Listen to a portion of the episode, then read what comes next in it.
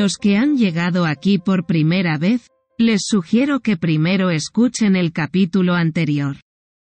Para los demás ya nos conocemos, así que, bienvenidos al guardabosques. Seguimos desde donde lo dejamos. Encuentros inesperados. Algunos hemos tenido experiencias con animales al salir del Hyde. Pues mi madre la tuvo antes. Estábamos en Transilvania, en Rumanía, para ir a ver osos y el Hyde al que íbamos con mi familia se encontraba en medio del bosque. Mamá estaba por ti, sí, lo siento.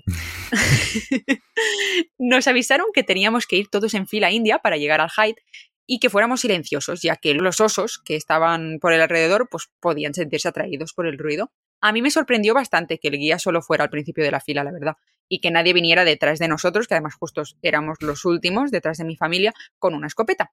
Pero bueno, eso no pasó, así que todos rapiditos íbamos yendo hacia el Hyde. Aceleramos un poco porque el grupo iba cada vez más deprisa y nos estábamos quedando un poco retrasados. Y además es que se empezaba a sentir un poco el miedo, la ansiedad un poco general del el nerviosismo. No sé si era el nerviosismo de llegar al Hyde y poder ver osos o el nerviosismo de mierda me van a comer. Que vean los osos antes del Hyde.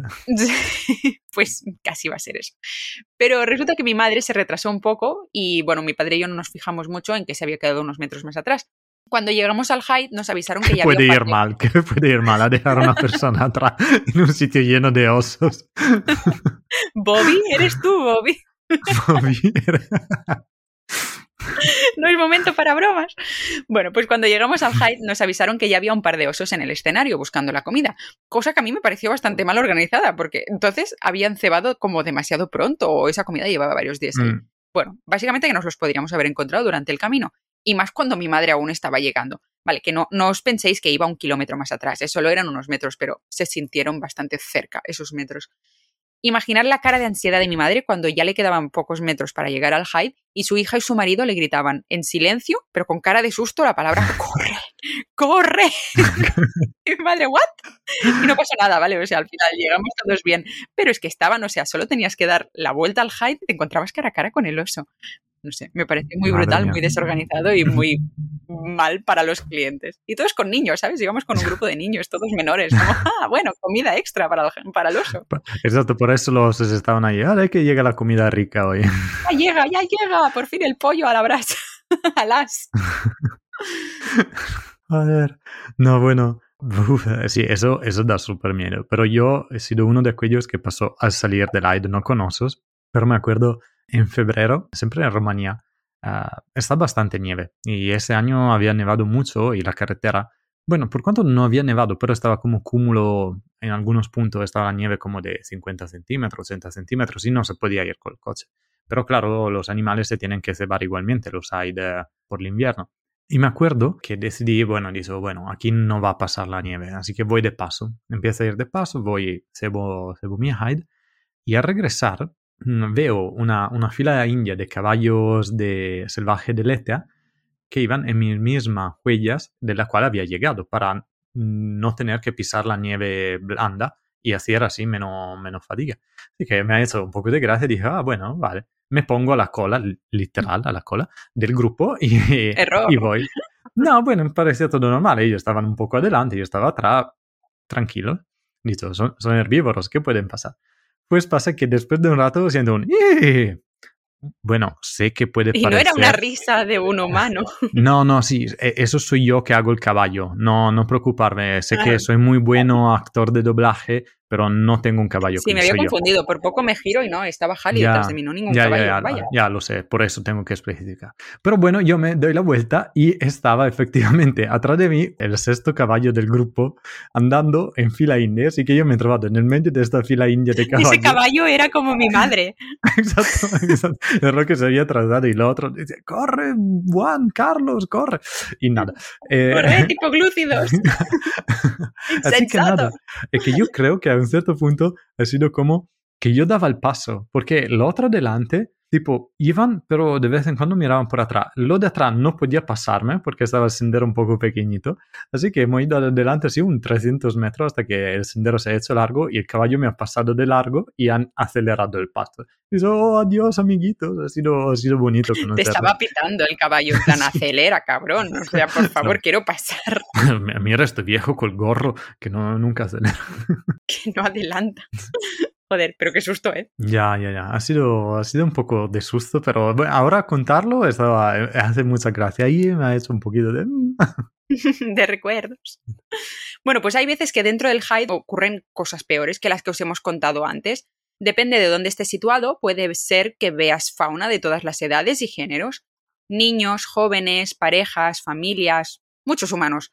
Hasta podría encaminarme a sus labores, jardineros públicos, cazadores, guardas forestales. Vas a tener fotografías de todas las escenas de película en un parque que desees, aunque posiblemente recibas también de regalo una denuncia.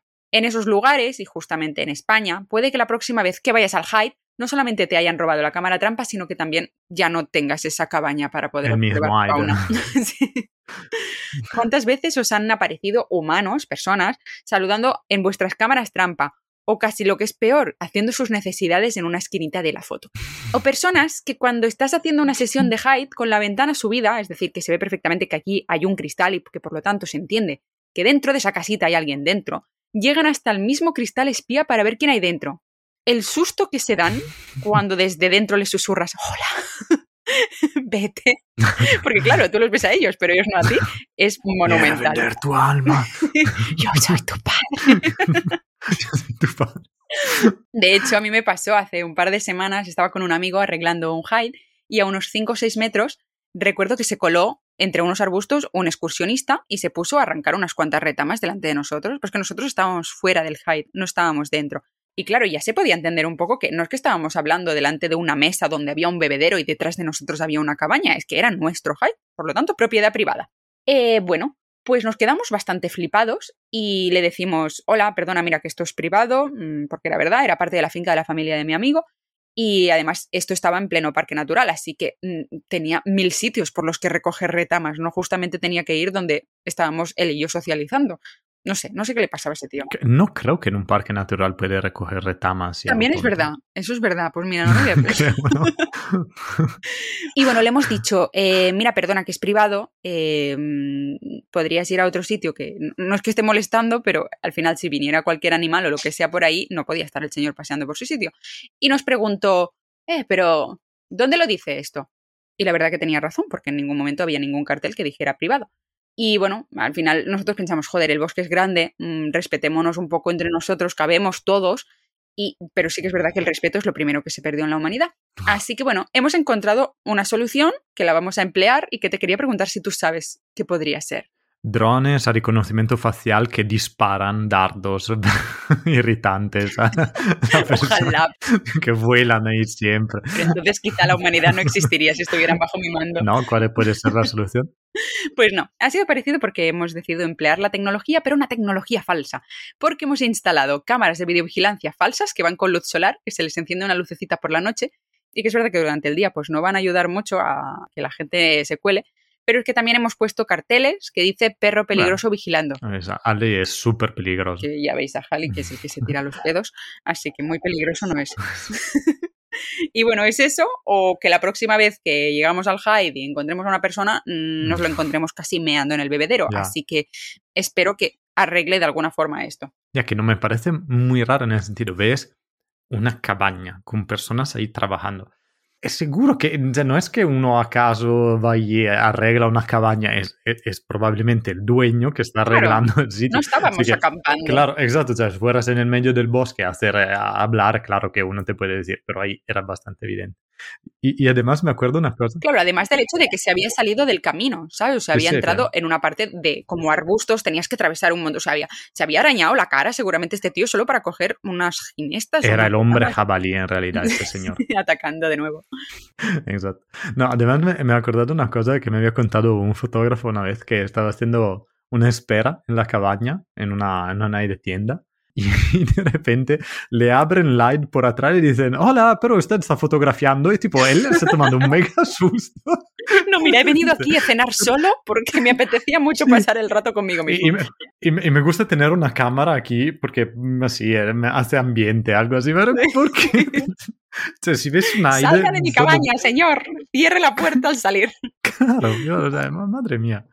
Es súper loco.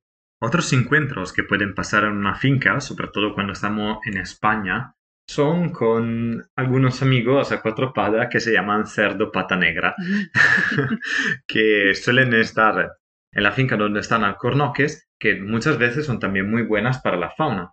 Pero ¿qué pasa? Que si tú estás andando con tu cubo lleno de pipas para las aves, eh, para refornir los aires, para poner comidas en los aires, puede pasar que te vayan a confundir con el granjero que lo estás manejando. Así que de repente podrías tener un par de amigos que te empiezan a seguir y después de un 10, 20 metros, uno más, uno más, uno más, hasta que acaba con unas 50 cerdos que te van persiguiendo.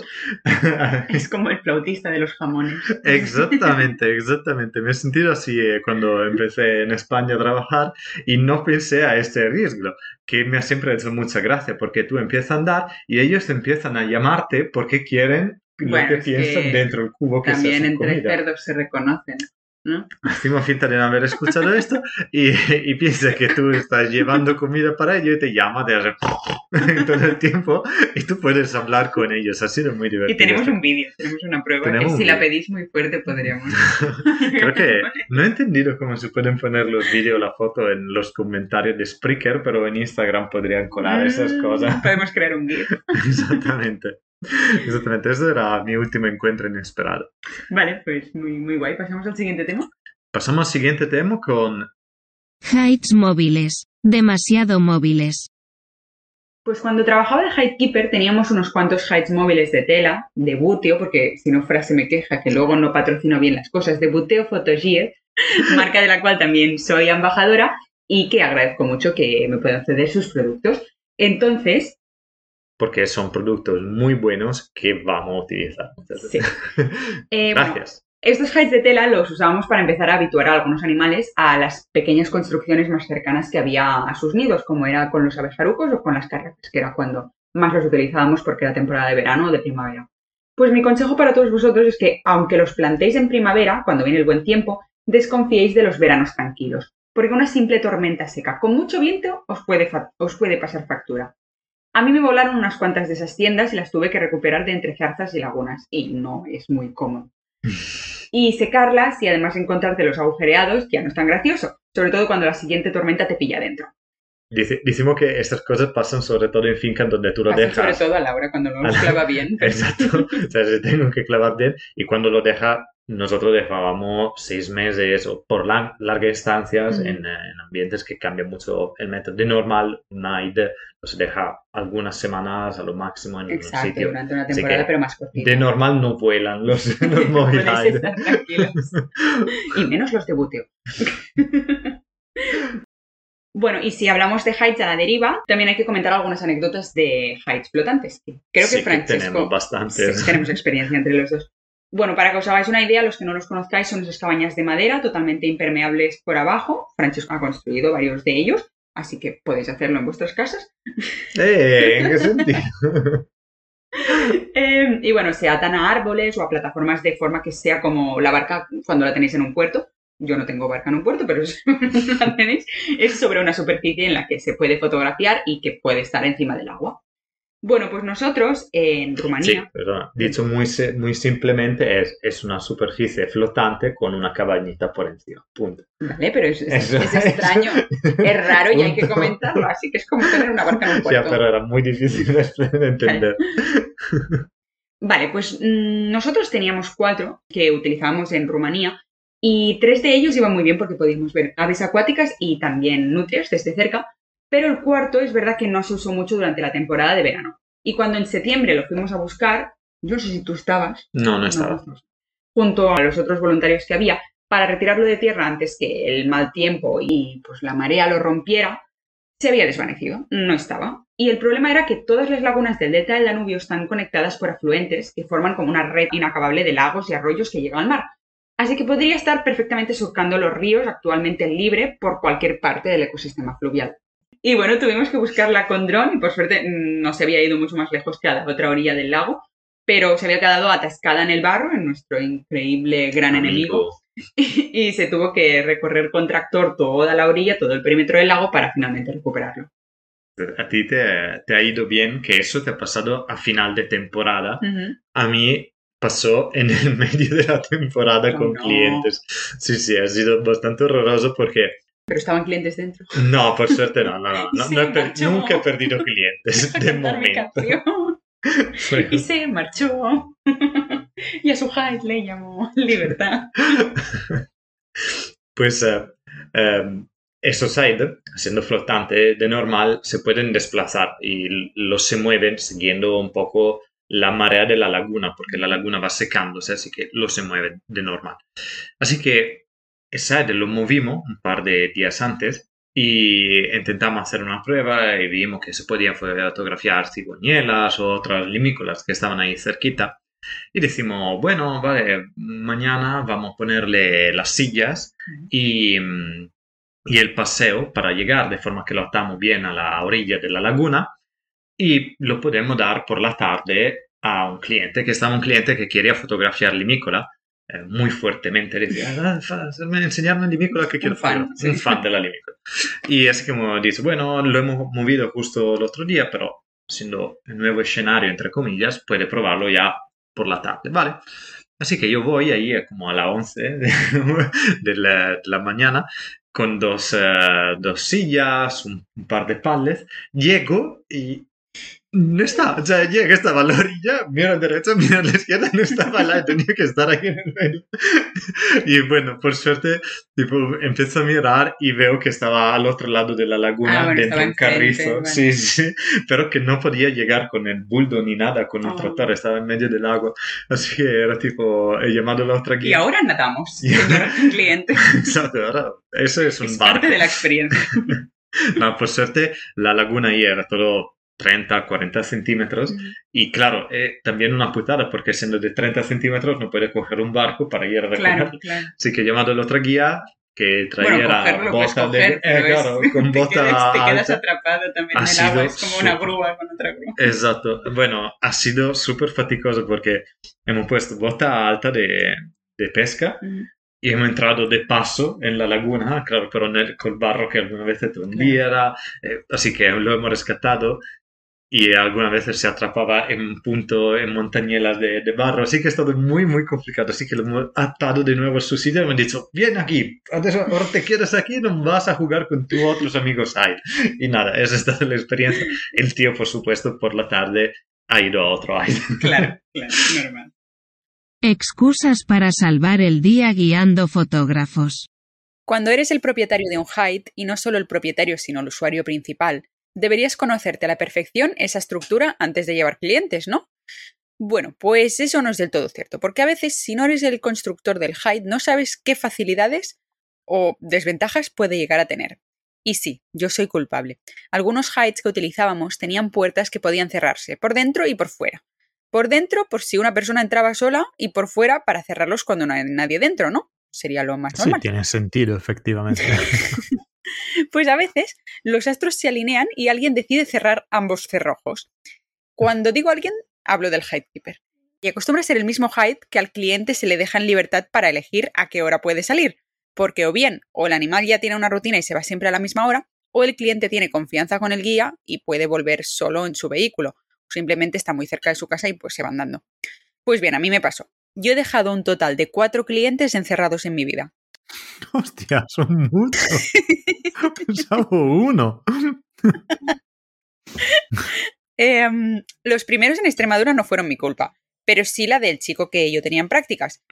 Resulta que el chico fue a alimentar el Hyde a las 6 de la mañana, que era un bebedero al lado del hostal, que así, si los clientes querían salir, podían volver al, hostal a desayunar. Y cuando eran las 10 y aún no había vuelto, eh, eran dos señores, dos belgas, no, dos alemanes, uh, sí que tenía una mala leche.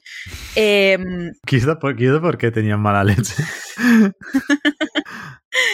Em, pues eso, cuando aún no habían vuelto nos dimos cuenta de que no se habían llevado los móviles y que a esa hora normalmente no había mucha actividad en ese hide. Yo y el, y el chico, estábamos ilusionados, pensábamos que, bueno, que habría llegado pues algún cernícalo o algo interesante, pero al mirar con prismáticos desde la ventana, porque estaba literalmente muy cerca, vimos que no había ni un alma y además había, hacía un sol en esa charca que era imposible que hubiera algo. Así que bueno, fuimos a investigar así en silencio y ahí estaba, el cerrojo bien puesto por la parte de fuera. Ya os podréis imaginar la cara de ese señor alemán roja y enfadada porque solo había visto pardillos. Al menos, bueno, de hecho los dos, pero uno, eh, uno fue más tranquilo que el otro, pero hubo uno, uff, que nos soltó una bronca. Eh, al menos había disfrutado de la salida del sol, eso sí, pero no le había servido de mucho para las fotos. Pero has visto qué bonito, no has espantado el sol, estando escondido aquí, eh, ha salido tranquilo, maravilloso, no se ha espantado. Sí, señor, ¿por qué no ha disfrutado? y algo así me pasó también en un high nocturno en, en Rumanía, pero ahí por suerte llevaban los móviles y cuando el tejón se fue me avisaron de que no podían salir, o sea, por lo menos habían completado la, la sesión. Suerte porque podría haberme ido yo a dormir perfectamente y que su noche fuera un poco mm, menos cómoda que la mía, digamos. Así que bueno, tengo que decir que hemos tenido situaciones difíciles y que lo pasas bastante mal durante la aventura, pero al final, por lo menos en esa sesión, salieron todos contentos. Muy bien, muy bien, por lo menos eso. A ti también te pasó alguna vez, ¿verdad? Que dejaste a alguien ah, encerrado. Sí, sí, sí, en realidad sí. Una vez eh, me capitó a Italia y fue también la única vez que vinieron mis padres a visitarme en una de las fincas. Así que yo dejé a esta persona en el aire. ¿Los dejaste ellos encerrados? No, no, no. No, peor.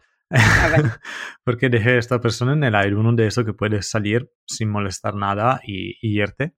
Y así que le he dicho, bueno, tú quédate aquí cuando quieres, regresa. Y yo me fui con mis padres a dar una vuelta por el, eh, por el área, así que estaba como una hora de lejos.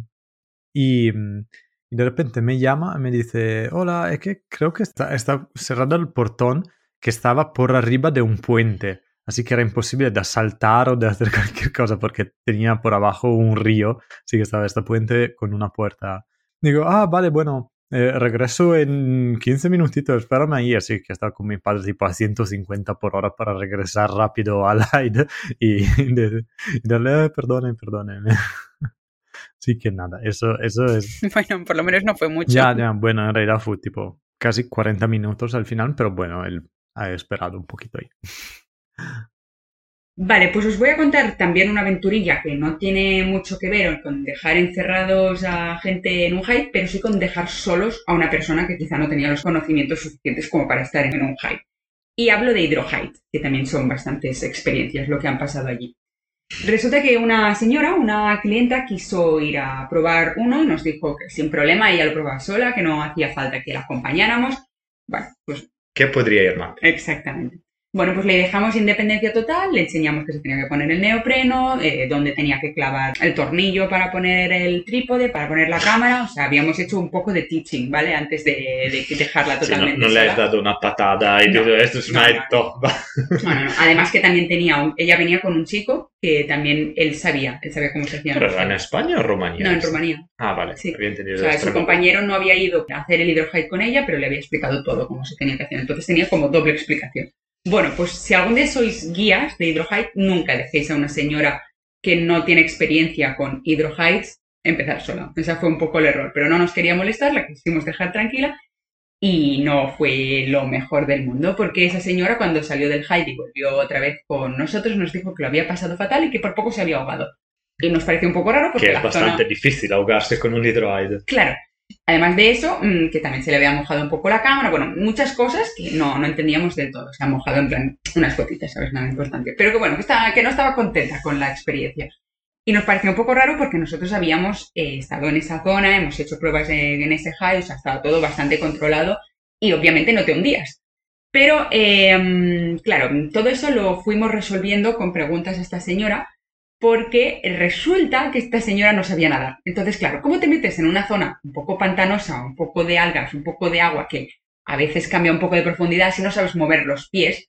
Y encima estás mm, con la cámara y con todo de material pues bastante caro. Bueno, pues esta señora lo que pasa es que había querido vivir una aventura y no nos había dicho en ningún momento que ella no sabía nadar. Así que por favor, haced las preguntas completas y correctas antes de enviar a alguien a una charca completamente controlada, pero no controlada por ella. Bueno, decimos que más que una excusa, esa es excusa en el sentido de la vida. O sea, no sabía nadar. ¿por No qué te me metas en un claro. No ponerte en el agua, me parece normal.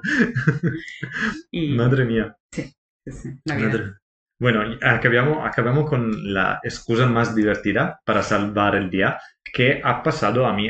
Bueno, es la que yo utilizo y voy a darle esta, este bombón de conocimiento, no un bombón de naturaleza, un bombón de conocimiento, que es, como más vergonzosa es la excusa para ti, más eficiente con los clientes. Le explico qué ha pasado cuando lo he descubierto y verás que todo torna. Eh, estábamos en Rumanía, volvemos donde no estaba ni Droid esta vez, estaba solo. Rumanía. Y en Rumanía se empieza el día en verano a las 5 de la madrugada. Se, se Ujú. sale por ir a los Haide de lo- para ver águila y chacales.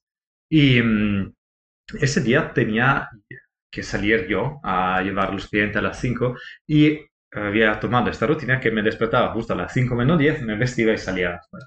Pues ese día no me he despertado y ¿qué pasa? Por suerte me he despertado justo a las 5 y a las 5 y 5 estaba 5 y 10, da, 5 y 10 estaba fuera.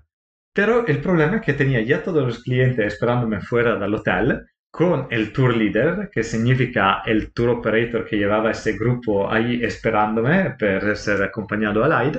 Y nada, lo hago todo salir al, al coche y entro, yo conducía, a mi lado estaba el tour leader, que me mira y dice, bueno, pero era a las 5 el encuentro, yo te estaba Ay, ya ¿qué casi... era? Era a las 5 y 10, 5 Ah, y vale, 4. vale, no sí, era muy, era muy Vale. Pero así me dice, ah, pero ya casi te estaba para llamar, no, porque quizá no estabas. Y obviamente tú como guía no puedes decir, ah, perdóname, había dormido, porque no, no funciona. Así que lo he mirado con cara un poco triste y digo, perdóname, es que he tenido una necesidad al baño. Así que él me mira tipo, "Ah, pero estás Pero puedes bien. conducir. Exacto, pero está bien. Y yo digo, sí, sí, he tomado un par de Imodium, todo bien, ahora me llevo y después vuelvo aquí, así que está todo bien, no preocuparte. Así que si me estáis cagando, es una excusa que ellos no harán nunca más pregunta y tú sales como un héroe que estás venciendo tus necesidades físicas. Tema cerrado, caso cerrado. Caso cerrado, funciona. Pues next. Pues next. Los mejores compañeros de Hyde. Vale, pues yo tenía un hide en Extremadura, es muy cortita la, la anécdota, pero bueno, era para fotografiar alcaudones y dentro de él había una colonia de salamanquesas, que son las tarentolas mauritánicas, es decir, dragones en catalán, dracs. Ah, ok, pensaba que las salamanquesas eran personas de Salamanca. Ta, ta, ta, ta, ta. Silvia y Rubén estaban siempre viviendo en esa calle. Qué divertido que soy.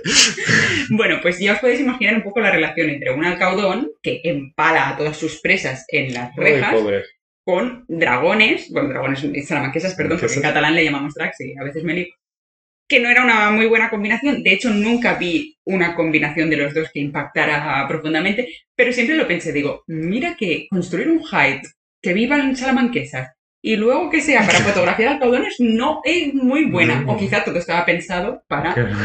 Quizá al final se había, había llegado el alcaudón propio por la salamanquesa. Sí, exacto, podría Y tenían la salamanquesa dentro hiper traumatizada. Claro, claro, es que era como la película de Saw, pero con animales escondidos dentro de una guarda, o sea, como un room escape, pero a la inversa. así que no quieren escapar y me quedo aquí. Y esta era mi... Y cuando Bueno, tú ibas a fotografiar, pues ibas escuchando... Y eran pues las salamanquesas subiendo por la ventana, que como 7 o 8. Que son súper bonitos, a mí me encantan muchísimo. Muy, muy bonito. Y eh, a mí, a mí me pasó más o menos parecido, pero en India. Y estaba este AID para fotografiar el Jungle Cat, que es prácticamente el gato montés de, de la jungla. Así que es como un gato montés dos veces más grande. Y era seguir sí que para ver las fotos. De verdad, ¿eh? Que ninguna se le escapa. Y, y pues estaba ahí dentro. Y era un AID muy grande para seis personas, así que yo estaba en mi silla, había puesto mi mochila en la otra silla y de repente empiezo a sentir un poco de ruido, me doy la vuelta, no, estaba una pequeña rata ahí al lado, sentada en el respaldo de la silla, que miraba afuera y yo con él la miraba y digo, bueno, Mira qué bonito gato. Dice, bueno, esta es más segura aquí dentro que ahí fuera. Así que la he dejado ahí tranquilita y de Bueno, repente mirando se ha ido. espectáculo. Yo también quiero Sí, una cama. Oh, mira qué Era. Ratatouille soñador. Exacto. si yo tuviera una cámara. Si yo podría tener una cámara, sería el mejor fotógrafo de India. Por lo menos de los roedores. Y podría ser una película Disney, seguramente. Seguro. Disney, contáctanos, tenemos un mogollón de ideas. Coches malvados con vida propia. A veces los coches que tiene una finca y con los que debes trabajar no son justamente jeeps. Y si lo son, tienen 130 años. En Rumanía recuerdo una noche que salí con mis compañeros guías a buscar búhos en el bosque cercano que había al lado de la reserva. Y ahí en un caminito de tierra en medio de la nada, a las 2 de la noche, el Defender decidió que era buena hora para echarse una siesta. Lo conseguimos mover con mis compañeros De hecho, era buena hora para siesta. lo era también para nosotros. Lo conseguimos mover a un lado de la carretera y estuvimos mirando con las linternas, pero obviamente no éramos mecánicos, ni ninguno de nosotros lo somos. Así que por mucho que miráramos, lo único que veíamos eran piezas llenas de polvo.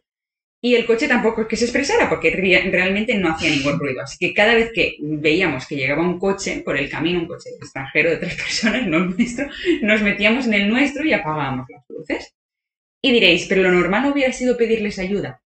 Pues es que resulta que no era la mejor zona para parar ni para aparcar, ya que era sábado noche y mientras nosotros salíamos a pajarear a esas horas, muchos rumanos del pueblo volvían de sus varias copas en el bar y preferíamos no ser ni atropellados ni robados, porque llevábamos además nuestros cama- nuestras cámaras a bordo. Puede sonar muy racista, pero es verdad que miedo es un poco mejor tenerlo, porque quizá podrían haber pasado cosas peores. Ya, ya. Gente borracha las dos, no, No, es bueno.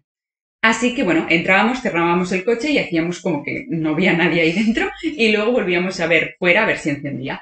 Al cabo de una hora el coche decidió encender, así que abandonamos nuestra misión de buscar búhos para llegar con todo el material posible cuanto antes otra vez a la reserva. Ese 4x4, por cierto, tardó pocos días en ser destinado al cementerio. Rip, thanks for your service. Va para otro, como la cámara Trump. no, es increíble. eh, Yo sigo pensando que la mecánica es un poco magia. Algunas veces Sí, empiezan sí, de nuevo a volver cosas. y, No lo sé. La, mecánica es una puta, eso es así, es mala. Podría, podría ser. Y también eh, la ley de Murphy funciona muy bien con los coches. Murphy, ¿Por qué? ¿no? ¿Qué inglés? ¿No hay sentido? Murphy. ¿No hay sentido? Murphy. Murphy.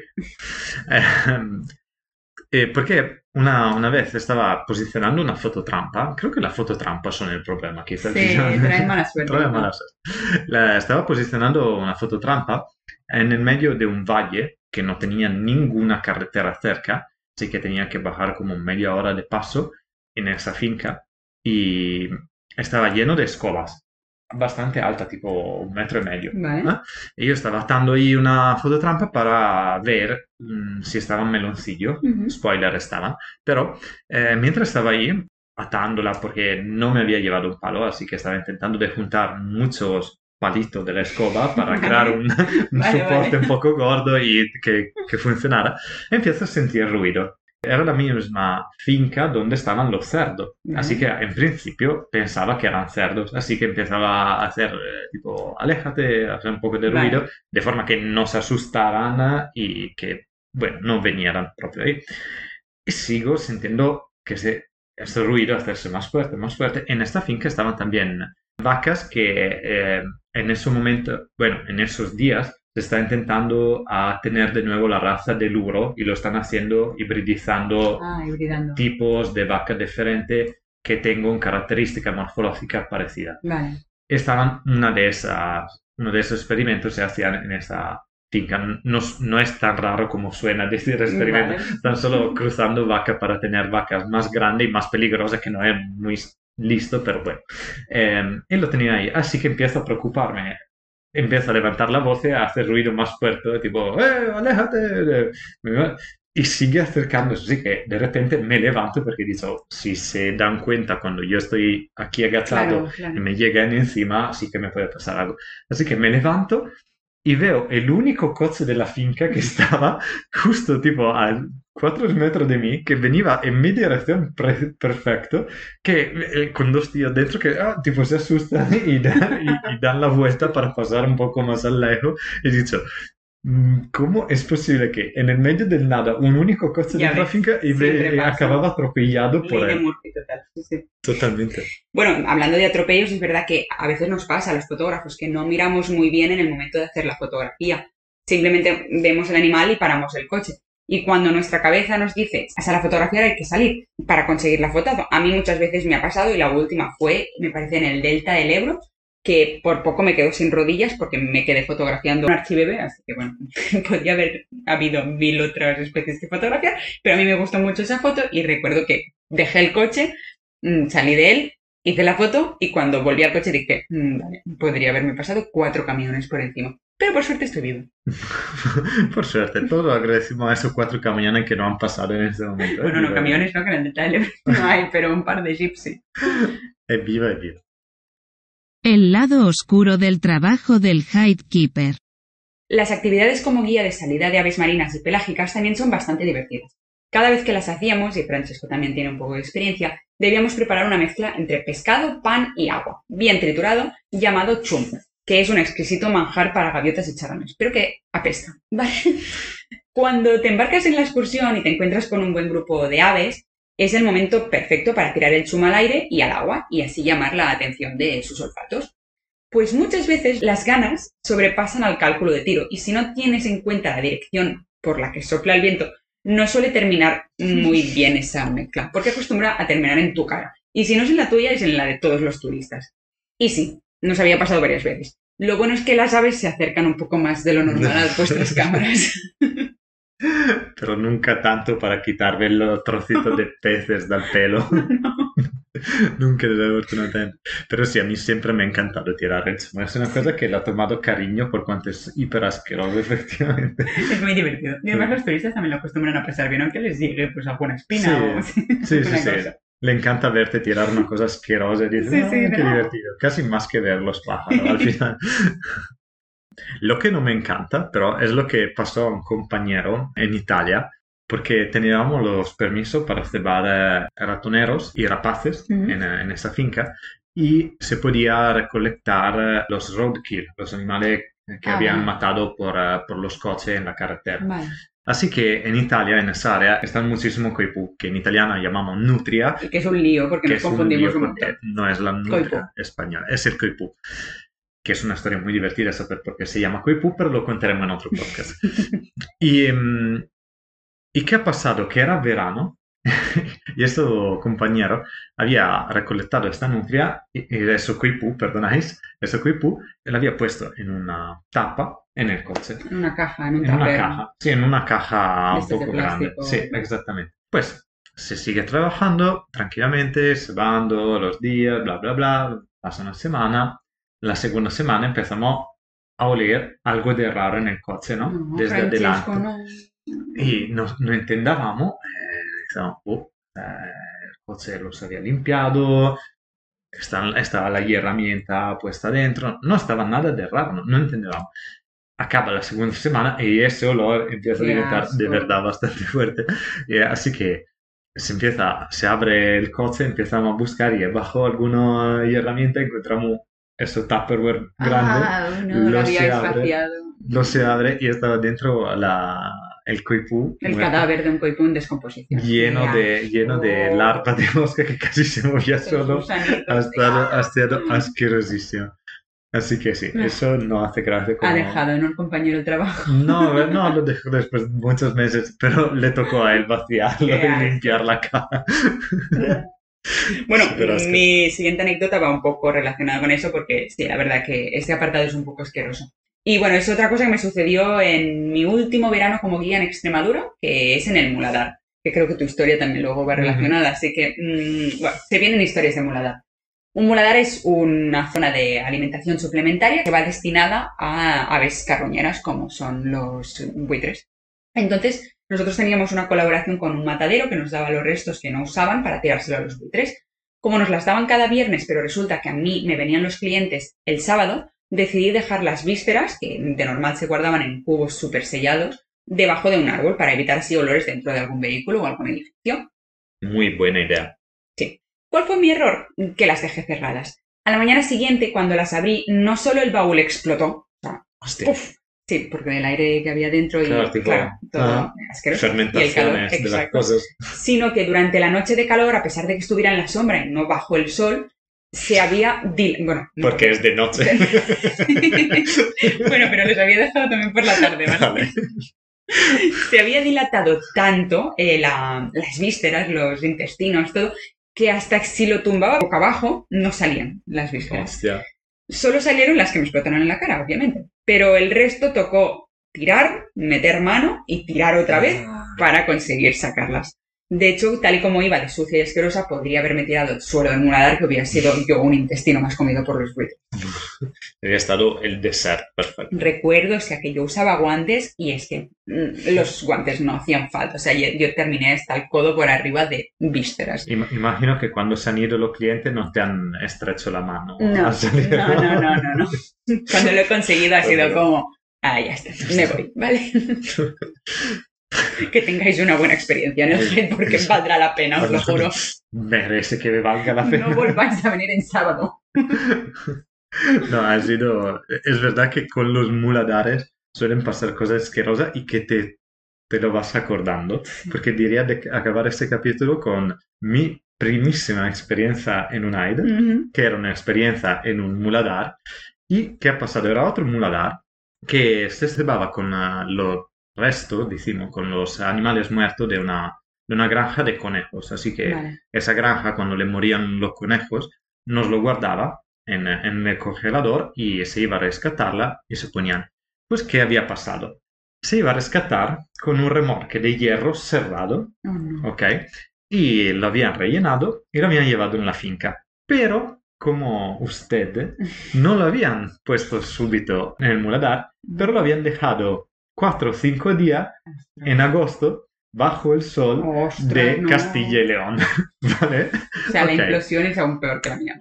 Por suerte ya habían explotado porque cuando hemos ido a bajar ese remorque, prácticamente era un remorque que se levantaba y ha empezado a bajar una sopita, Ah, ¿vale? mm, O de... O de... ¿Cómo le llaman a mí? No sé. Odor de, de, de gabinete. O. Odor de rosas. Pues eh, al final no teníamos cubos, pero teníamos bolsas que hemos tenido que abrir a mano y vaciar con esa... Era un zumo de conejos con restos que se habían cocinado. Era una cosa asquerosa.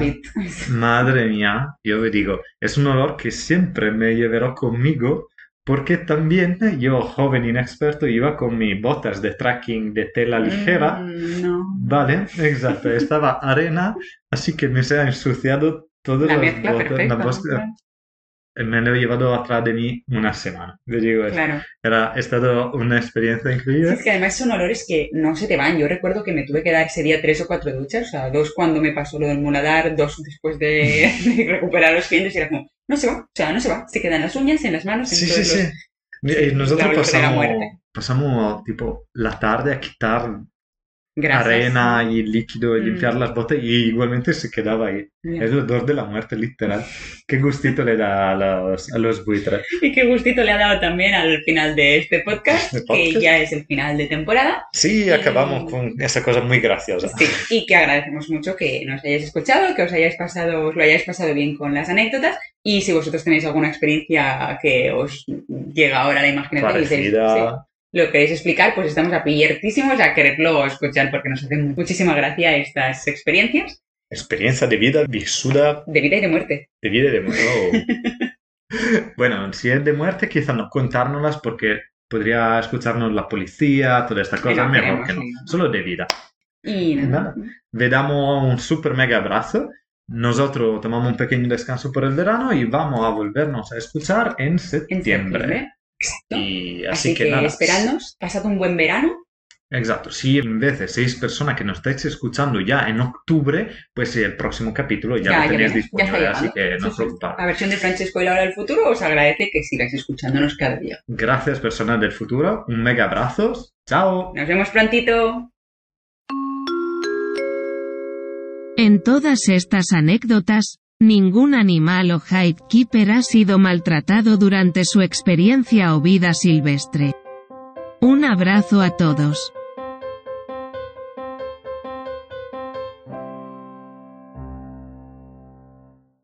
Has escuchado El Guardabosques, un podcast de la red de podcast de ciencia, ecología y medio ambiente Podcastidae.